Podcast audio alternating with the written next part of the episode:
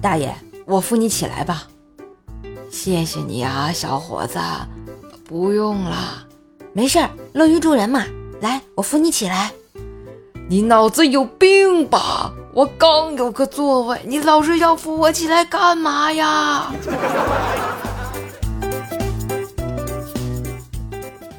在大排档和朋友喝酒，突然想起媳妇儿还在家里饿肚子，瞬间给了自己一巴掌。喝酒怎么能分心呢？来来来，干一个啊！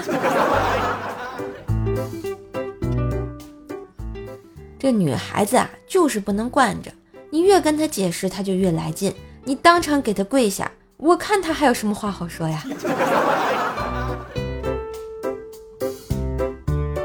今天呀。我看到前女友啊坐在电瓶车后座上，搂着她现任男友的腰，冻得瑟瑟发抖的样子。哼，我扬起嘴角就是得意的一笑啊，挤上了暖和的公交车。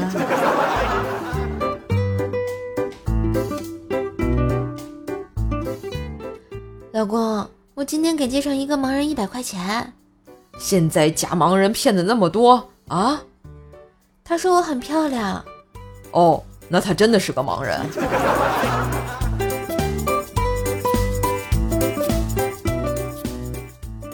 小时候啊，很少吃方便面，很长时间才能吃上一次。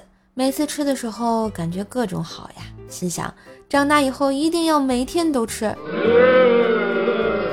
结果现在愿望成真了。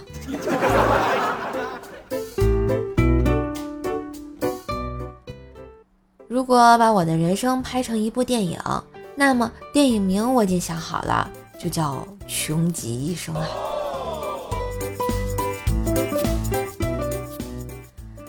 恋爱中喜怒无常的女生，虽会让人不知所措、措手不及，但也能有效弘扬中国非物质文化遗产——变脸。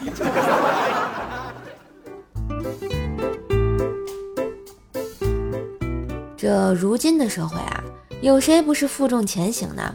就算是富二代，不也是扛着钱吗？